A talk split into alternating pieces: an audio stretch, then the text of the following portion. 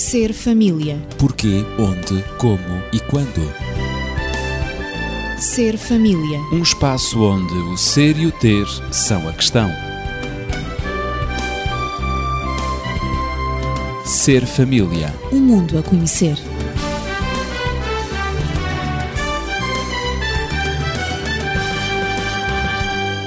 Sempre na linha de resolução de conflitos, estamos em equipa para lhe falar desta vez dos mediadores ou conciliadores competentes. Deve recordar-se que a semana passada tratámos apenas dos conciliadores incompetentes ou improvisados, que, em nome da melhor das intenções, procuram encontrar soluções para os problemas dos outros, seus familiares ou amigos. Hoje será a vez de falarmos dos conciliadores competentes. Estou acompanhado de Daniel Esteves, médico e terapeuta familiar, e também de Natividade Lopes, na pedagogia. Mas antes de abordarmos o tema de hoje, vamos recordar o que foi dito sobre os mediadores ou conciliadores incompetentes. É que estes usam indiscriminadamente vários métodos para a resolução de conflitos sem que, para tal, sejam chamados, na maior parte das vezes.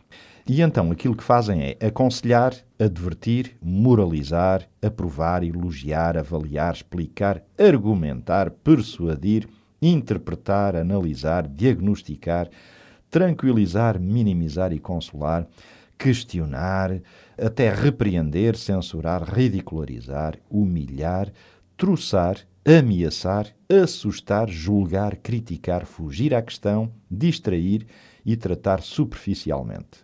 Tudo grandes verbos, grandes ações. Analisámos as consequências destas atitudes como tentativas de reconciliação que designamos de incompetentes. Mas hoje, Dr. Daniel Esteves, vamos encontrar um antónimo para este conceito incompetente, que afinal ficou gasto na semana passada. É verdade, e vamos, portanto, lembrar que, em termos legais, existem parâmetros através, dentro dos quais os conciliadores se devem mover para o desempenho da sua função. Daí que eles precisam primeiro de estar abalizados com uma formação específica nessas áreas. Sejam psicólogos, sejam psicoterapeutas, terapeutas familiares, conselheiros, assistentes sociais ou pessoas de outras áreas profissionais que, por serem áreas de contacto direto com o público, estejam também mais capazes de poder resolver, portanto, esses problemas. Áreas em que se impõe uma relação especial com o público, seja o médico doente, seja o enfermeiro doente, ou seja quais forem, de tal maneira que assim essas pessoas acabam por ter uma posição privilegiada para poderem levar por diante qualquer tipo de aconselhamento ou mediação. Sendo assim, aqueles que têm, portanto, esta formação têm que estar sempre conscientes de determinados produtos que são básicos para a sua ação. Vejamos, portanto, alguns desses elementos. Em primeiro lugar, seria de destacar a cordialidade. A cordialidade implica simpatia, respeito, cuidado, preocupação sincera, sem excessos, por aquele que é a pessoa que está a ser aconselhada. Isto quer dizer que se deve respeitá-lo levando em conta os seus atos, as suas atitudes e os seus sentimentos também. Portanto, não podemos deixar de referir isso. Portanto, de... o mediador competente deve demonstrar cordialidade. Cordialidade, para com o... sempre. Uh, não há lugar à agressividade, não há lugar, portanto, à rispidez. Claro, claro. Depois deveria ser a sinceridade, em que deveria haver uma certa franqueza nessa relação. Só a franqueza é que pode também consolidá-la, lhe pode dar consistência. Confiança também. Exatamente. E também deveria haver empatia. Que isto é, portanto, muito mais do que simpatia, é sentirmos nós próprios aquilo que o outro eventualmente estará a sentir, tentarmos perceber como é que ele se sente naquele momento e em função do problema. Por isso, com a empatia, nós podemos também aperceber-nos dos valores que ele tem, apercebermos-nos, portanto, das suas crenças, dos seus conflitos íntimos, das suas mágoas, enfim, de tudo aquilo que, no fim de contas, é o seu universo, portanto, mental. Depois teríamos também o respeito pela liberdade de expressão. E muitas vezes quando, portanto, se pensa nos incompetentes, pensa-se em pessoas que não permitem que os outros se expressem, que aqueles que têm o problema se expressem livremente. Ora, um conselheiro competente deve sempre dar tempo de antena uh, àqueles que estão a viver os seus problemas. E se são problemas relacionais entre várias pessoas e o conselheiro tem essas várias pessoas na sua presença, deveria tentar equilibrar o tempo de antena para todas as partes, porque todos devem ter o direito de se expressarem. Muito bem. Depois, ele também deverá fazer uma análise correta do problema, das suas nuances, portanto, tentará valorizar aqueles que são os pontos de acordo e os pontos de desacordo, tentará ver, portanto, quais são, digamos, os altos e baixos do problema.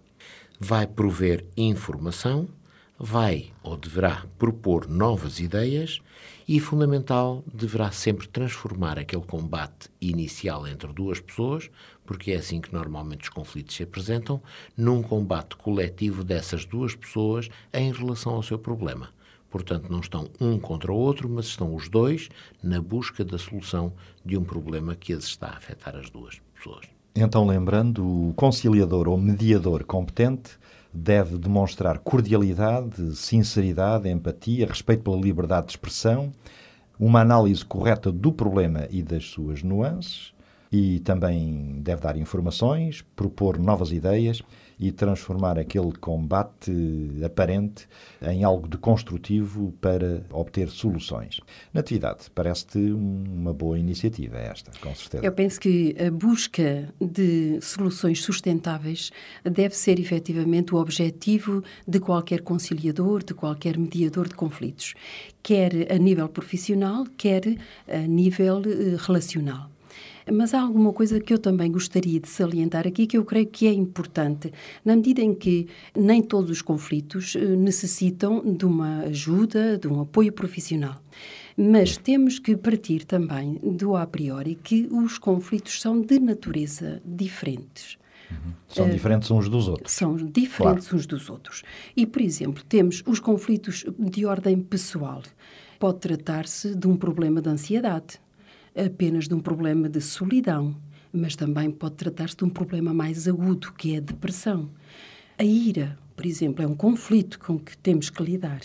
O sentimento de culpa, a frustração, tudo isto tem maneiras que devem ser competentes para se lidar com estes tipos de problemas a nível pessoal. Depois temos também problemas relacionados e conflitos relacionados com quem é solteiro e também com quem é casado. Os solteiros, por exemplo, estão a lutar com a preparação para o casamento. O casamento, por vezes, pode trazer-lhes algum medo, não é? Ao casal de namorados que está eh, face eh, ao enlace, digamos assim, ao seu casamento e, portanto, colocar algumas dúvidas e viver alguns conflitos, quer a dois e, e quer também a nível pessoal. Portanto, há também que saber fazer essa preparação. Portanto, os jovens estão em conflito e por isso dizia que, previamente ao casamento, a situação de solteiro traz-lhes esta dificuldade, este problema. Depois, quanto, isto é para exemplificar apenas, quanto sim, aos sim. problemas conjugais, há vários os problemas familiares, digamos assim. Por vezes, não posso dizer que sejam mais agudos ou menos, mais difíceis de resolver ou menos Terão difíceis. outras origens, outras causas. Outras causas, são de outra natureza. Portanto, temos, em primeiro lugar, as questões sobre o desenvolvimento da família. Isto é, a educação dos filhos, a orientação dos pais, a fase da adolescência, da juventude dos próprios filhos, também o aconselhamento vocacional em relação aos filhos, não é? O que é que eles vão fazer, que estudos é que devem seguir eh, em função de uma determinada vocação ou profissão. Depois vêm também os problemas da meia-idade, isto estou a falar problemas familiares, e também dos últimos anos da vida, que é também importante função, saber lidar. Estão em função de épocas específicas da vida. Da é? vida, exatamente. Claro. E do crescimento do ser humano. Depois, saindo da família, temos as questões interpessoais como uhum. seja a comunicação, não saindo exatamente uh, totalmente claro, claro, da família, claro. mas pronto, as comunicações interpessoais com outras pessoas fora da família. Do círculo familiar. Exato. O próprio sentimento de inferioridade e a própria autoestima em relação aos outros fora da família, não é? Neste âmbito há ainda os conflitos entre os pais e a escola, por exemplo, entre as crianças, as crianças entre si, entre amigos também, Portanto, são relações interpessoais entre equipas docentes, sei lá, eh, entre a escola e a própria comunidade, também são conflitos que nós temos que aprender a gerir e, portanto, estes conflitos podem ser tratados eh, na, equipas de mediação escolar de conflitos, que existem mesmo para isso, são equipas profissionais e com formação. Depois há ainda outras questões eh, mais complexas também, relacionadas com as pessoas, como seja, por exemplo, relacionadas com o sexo o sexo fora do casamento, o e sexo talvez... no casamento, a homossexualidade, as claro. drogas, Talvez o agora o Daniel pudesse. Uh, sim, é, esse é um aspecto muito importante. Aqui. São mais específicos estes conflitos, São não é? aspectos muito específicos e aí colocam desafios muito importantes aos conselheiros. Um conselheiro terá sempre os seus valores e ele não pode abdicar dos seus valores para o exercício da sua atividade. Mas o conselheiro também pode correr o risco de ter os seus preconceitos. Portanto, se ele tem valores, os valores existem, balizam sua existência, mas ele interage com outros de uma forma aberta. Se ele tem preconceitos, ele acaba por resguardar-se, não interagir da mesma maneira com os outros e, eventualmente, inclusive, apresentar, portanto, incapacidade de ter uma ação aberta, uma ação, portanto, imparcial em relação às outras pessoas. Vamos pôr o caso, foi citado, a homossexualidade. Se o conselheiro é francamente em valores contra a homossexualidade, tudo bem, ele pode fazer o seu trabalho. Agora, se ele é preconceituoso contra os homossexuais, eventualmente ele não está em condições de desenvolver esse trabalho. Claro. E nessa altura seria bom que talvez ele não se ocupasse desse caso que o passasse a terceiros. Portanto, são áreas muito específicas que elas próprias quase que podem determinar a necessidade de existência de subespecializações. O que quer dizer, e isto só fica a ideia das pessoas que nos estão a ouvir, que todos estes aspectos podem ser mais complicados do que aquilo que elas possam pensar. Sim, essa era a ideia que eu gostaria de deixar exatamente ao enunciar todos estes tipos e, uh, de, e causas, de, e causas uhum. de conflitos. Por exemplo, as situações traumáticas, as várias situações traumáticas que a vida nos dá, uh, sei lá, como a perda do ente querido, como a viuvez, o luto, a doença, doenças uh, incuráveis, etc. Por vezes, quando a pessoa tem conhecimento é? dessa doença ou de uma perda, por vezes ela entra em choque e é uma situação que podemos classificar como uma situação traumática. Há especialistas, há psicólogos especializados em situações traumáticas e, portanto, há que lidar com a situação de uma maneira diferente de outros tipos de conflitos de outra natureza. Portanto, existem estes tipos de conflitos ou de problemas exigem mediadores competentes, profissionais, que possuem efetivamente competências necessárias e específicas naquela área, não é? Que tem informação adequada e contínua com vista a atingir os mais, os mais rigorosos critérios, quer de qualidade, quer também em esquemas que são acreditados e que são utilizados por outros profissionais e com êxito. E, portanto, eles utilizam esses esquemas, embora sempre com imparcialidade, porque Mas, isso é fundamental. Sim, sim. Referiste há momentos, Natividade, que nem sempre é necessário recorrer à mediação feita por eh, profissionais é que há muitos problemas, e são a maioria, julgo eu, que podem e devem ser resolvidos entre as partes, na intimidade e privacidade que os assiste, quer como casal, quer como família, antes de entregar o assunto, por falta de condições de conciliação, a reconciliadores ou mediadores profissionais. Portanto, qual o processo eficaz mais simples é a questão que eu coloco a seguir para a resolução de conflitos antes de ter de recorrer aos mediadores ou conciliadores profissionais? Eu diria que a família deve ser considerada aqui neste caso como um sistema, uma unidade terapêutica. Uhum. Portanto, a resolução de todo e qualquer conflito deve iniciar-se, em primeiro lugar, na deve família. Deve passar pela família. Absolutamente. Uhum. Portanto, quer a solidão, quer a ansiedade, quer a própria depressão.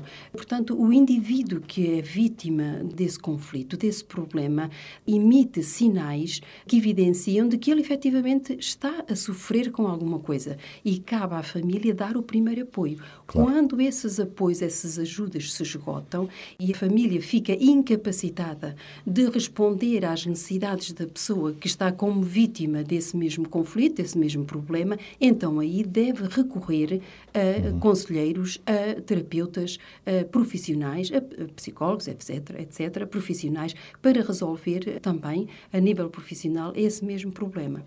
Mas eu diria que, além disso, além da solução de qualquer conflito, dever começar uh, em família, é preciso lembrar que, por vezes, é necessário que ambas as partes, quer dizer, as partes envolvidas no conflito, estejam de acordo em procurar ajuda. Porque, por vezes, quando uma das partes não quer encontrar uma solução e se fecha, a resolução do conflito não pode acontecer. Não pode não... haver eh, solução para o conflito. É necessário, e aliás, o doutor. Já foi dito aqui Daniel anteriormente, falou noutros programas. Exatamente, de que a primeira condição é efetivamente querer encontrar uma solução. Uma solução. Querer, portanto, ter a certeza, ter a esperança de que efetivamente vai haver uma solução para aquele problema. Ele existe, é preciso identificá-lo, mas o segundo passo é realmente querer resolvê-lo. Eu recordo aqui aquela, para também desanuviar um bocadinho o ambiente, uhum. quem é que não recorda aquela comédia de Molière que apresenta um personagem que eu acho muita graça, que é testemunha de um conflito conjugal e que quer impedir que o marido bata na mulher, aquele personagem. E então a mulher, aos gritos, volta-se para o aprendiz de mediador e diz-lhe: E se a mim me apetecer ser espancada pelo meu marido? O que é que você faz? Se eu pois. quero ser espancada por ele, deixe bater à vontade, não é? Não Portanto, interfira, não se claro, meta. Isto quer dizer que, relativamente à resolução de conflitos, por exemplo, em relação a crianças e em relação também a adolescentes e mesmo entre o casal, não é? Eles nem sempre têm a percepção da existência de qualquer problema. Uh, acontece entre o casal, dizem, mas, mas não há nada, mas isso está na tua cabeça, diz o marido para a mulher, ou pode dizer a mulher para o marido, mas não há problema nenhum, eu vivo muito bem com isso, mas eu quero lá saber. Portanto, é necessário que alguém que esteja imparcial, portanto, isento e, sobretudo, tenha um raciocínio muito claro, não é? Para compreender que, efetivamente, eles estão a meter a cabeça dentro da areia e não querem ver o conflito, mas que ele existe na realidade. Estão a fugir Porque ao ele é conflito. é testemunha, ele ou é à solução dele. Exato, ele é testemunha dos sinais de que há conflito. E esse conflito que se vai prolongando no tempo, não é? E que não, não, não encontra solução. Portanto, é importante Daniel, também este aspecto. Eh, este, este parecer é interessante, mas também os estudos eh, podem indicar outra coisa, não é? Sim, também não podemos pensar que o mediador, o conselheiro, é um indivíduo que é capaz de resolver tudo. Claro. Infelizmente não. E as estatísticas não tem uma mostram... varinha mágica. Não, não tem. As estatísticas mostram que a maior parte das vezes ele só consegue resolver um terço dos casos que lhe surgem. Um terço. Dois terços acabam por se perder e não vamos aqui debater os porquês, o que é que bloqueia, digamos que, uh, o encontrar dessas soluções. Daniel, desculpa, como falaste em estatísticas, eu tenho dois porquês estatisticamente baseados em estatísticas. O primeiro, o porquê, é quando uma das partes não está vocacionada para a solução. Não quer solucionar. Não deseja solução. Sem dúvida. Não admite que existe um problema. Segunda. Esse é um porquê. E o segundo é quando na família, quando na família ele não aprendeu, essa parte envolvida não aprendeu a gerir conflitos. E então não sabe que volta a dar e nem sequer toma em conta os conselhos que lhe são dados e as estratégias que são aplicadas àquele problema e que são indicadas pelo terapeuta, porque ele realmente não tem paciência, não quer submeter-se. Isto é, não desenvolveu a capacidade de escutar e aplicar eh, assim, Exatamente. será? De negociar. De negociar. De negociar. Exatamente. Bom, tudo isto também nos faz lembrar que no Código Europeu da Conduta para Mediadores existem algumas ideias que são muito importantes e que têm a ver com a possibilidade da existência de conflitos de interesses. Claro. Nem sempre as pessoas têm uma percepção correta do que são os conflitos de interesses, mas os códigos éticos são muito, muito rigorosos nesse aspecto. Se eu tenho algum interesse, se tenho algum valor que está em causa com esta pessoa e eventualmente eu deixo de estar imparcial na forma como a observo, o que já começa a ser, portanto, muito mau. E, inclusive, todos esses códigos éticos uh, definem até que ponto é que, por exemplo, o meu relacionamento com essa pessoa pode ir, seja ela quem for, não é? Com aquele que está a ser meu cliente, de tal maneira que não se venham a gerar conflitos de interesse, que podem ser materiais, podem ser, eh, portanto, de valores, podem ser também de sentimentos, seja o que for. De tal forma que, com uma cuidada gestão disto também eu posso prevenir imensos problemas que poderiam colocar em causa toda a competência do aconselhamento que eventualmente eu gostaria de dar. Natividade, com base na pedagogia da convivência, o que é que poderias dizer? Eu diria que todos nós necessitamos também de aprender a mediar conflitos, a conciliar e a aconselhar. Uhum. E diria que também a família é a primeira mediadora de conflitos na vida de qualquer ser humano.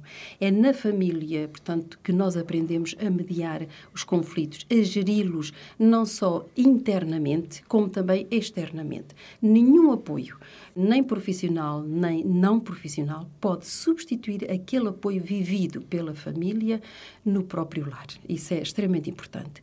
E porquê? Porque é na família que a criança aprende a lidar com as suas frustrações, desde pequenino. E são muitas, não é? Que a vida lhe traz e nos traz a todos nós. Também é na, na família que o ser humano aprende a lidar com as suas contrariedades, com as suas birras, os seus amus, que nos acompanham pela vida fora. Começam quando nós somos pequeninos, não é? Embirramos Todos com nós muita temos coisa, birras e amus, amuamos é? com muita coisa, não Mesmo é? já em adultos. Exatamente. Não são só as crianças. A ira, não é? E as frustrações Uhum. Claro. são, são sentimentos que nos acompanham pela vida fora. Mas E nós é adultos negamos essas birras e esses amus, o que é curioso. Pois, negamos mas- que os temos. Pois é, mas eles existem na realidade, não é? Pois. E os outros que o digam. Quando nós os expressamos, não é? Esses sentimentos fortes, não é? Com muita emoção, não é? E também é na família que o ser humano encontra as primeiras regras de comunicação e também de convivência. Por isso eu chamo isto a pedagogia da convivência. E estas regras podem provocar-lhe autênticos conflitos. A aplicação das regras, não é? Porque eh, nós nem sempre queremos atender às regras ou nos queremos sujeitar às regras, como disse. E também, quando existe mesmo uma, uma mediação a nível profissional, é que é necessária esta competência, ou seja, de se sujeitar às regras, de seguir as indicações do terapeuta, da pessoa que nos está a querer dar apoio, não é? Por isso eu digo que ninguém, e eu volto a repetir, nenhum apoio pode substituir aquele apoio vivido no lar e na família. Daniel, existem, exato. Existem, no mínimo, duas razões básicas para que a família seja, portanto, um fator primário de mediação, de reconciliação. E a primeira é porque a família se constitui como um sistema, um sistema fechado, que vai procurar salvaguardar sempre o seu equilíbrio interno. É o tal sistema da homeostasia, o termo que é utilizado para definir isso. E por isso, qualquer coisa que altere esse equilíbrio interno põe em risco a sobrevivência do sistema e o sistema envolve-se numa luta para salvaguardar a sua existência. Portanto, a família, através dos seus membros, vai tentar resolver aqueles problemas que ela considera e que sente que põem em causa a sua sobrevivência. Em segundo aspecto, a família vai também aprender, através da pedagogia da convivência, desenvolver também processos de reconciliação, de tal maneira que na família, as partes em conflito vão aprender a praticar técnicas que os profissionais muitas vezes também usam e vão imediatamente também aprender desde muito cedo a negociar, a estarem capacitados para entenderem quais são os limites de cedência e de exigência que deve haver dentro da família, com respeito de uns pelos outros. Daí que a família acaba por ter, portanto, um papel primordial neste aconselhamento e mediação em primeira base, em primeira, portanto, linha. Depois, gostaria de definir também um aspecto que é muito importante. É que a família define, e não precisa de ser o núcleo restrito da família, até pode ser um núcleo mais extensivo, define sempre algo que é muito importante, que é o sentimento de pertença. As pessoas precisam de sentir que pertencem a qualquer coisa. Daí que esse sentimento de pertença acaba por também condicionar e orientar muitas vezes as pessoas para aquela flexibilidade que eventualmente não teriam à partida. Mas porque precisam de pertencer, é preferível continuar a pertencer cedendo do que não ceder e acabarem por criar rupturas das quais depois necessariamente irão ser muito mais vítimas. Esse sentimento de pertença, Natividade, dá uma identidade às pessoas, não é? Sem dúvida nenhuma. A família é uma das principais fontes dos sistemas de crenças, de valores, de códigos, de comportamentos que, no fundo, vão dar a identidade a quem nelas cresce, não é? Que determina aos seus membros, que determinam a compreensão do indivíduo em relação a padrões éticos desenvolvidos pelo próprio indivíduo. Isto tudo é na família. Anos de pesquisa sobre conflitos forneceram inúmeros exemplos de vantagens dos indivíduos que se conformam às tradições familiares e religiosas, por exemplo, vantagens sobre aqueles que são rebeldes e vantagens sobre os inconformistas. Portanto, a família como sistema de apoio na resolução de conflitos não pode ser ignorada nem desvalorizada é de facto a grande e principal escola, não é, de todas as áreas da vida, não é? Sem dúvida, até porque a família, na sua necessidade de sobrevivência, ela própria vai criar mecanismos de controle para todas aquelas ações que eventualmente saem, digamos, da linha, vão para além daquilo que seria razoável assumir. Portanto, que põem em causa a sua estabilidade e a sua existência.